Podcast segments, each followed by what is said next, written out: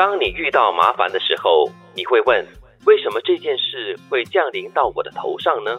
当你感到快乐的时候，你会不会问：为什么这么好的事会给我碰上呢？我会，你会问呐、我会问，哎呦，真的会这样好吗？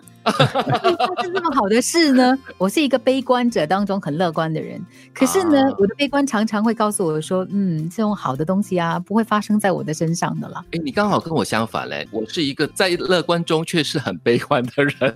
明明过得很好，但是一直讲很，哎呦，这个不好，哎呦，那个不好。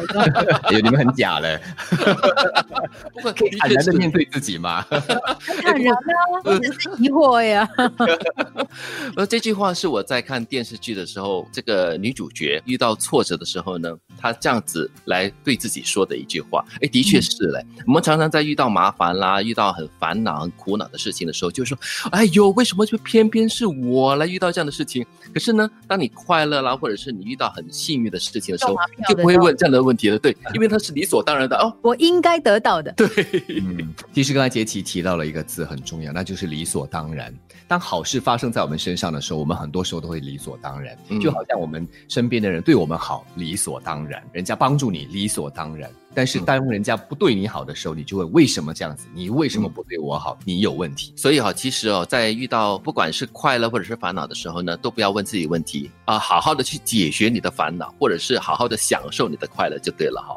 那今天的另外一句话呢，我觉得也可以好好的想一想的，别当烂好人，因为总有人把你的忍让和迁就当成软弱无能来践踏。嗯，很方便嘛。你很迁就，你很忍让，大家就觉得，哎，你没有什么反击的欲望或动机，甚至是能力。对你很好欺负，你很人善被人欺，大部分的时候，他们不是故意来欺负你，他就是一种习惯，然后慢慢形成了一个必然这样子。嗯，因为好人嘛，我觉得就是因为比较容易谦让，比较好商量，所以为了省去那个烦恼啊，所有的那些琐事啊的牵绊哈、一般就会去找这些好人来完成一些事情，这样子事情才比较快可以完成。对这句话还有另外一个关键字，就是烂烂好人。所以呢，你只要当一个好人就好了，不要当一个烂好人。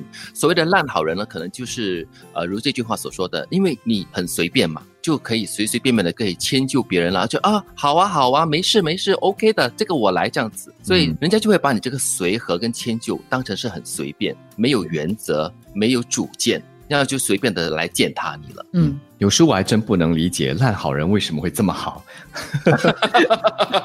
可以步步都让步哈，然后什么都 OK。那你安全了，因为你不了解这些烂好人为什么这么好，因为你本身呢就是一个好人，而不是一个烂好人了，我都不是，所以你是安全的了。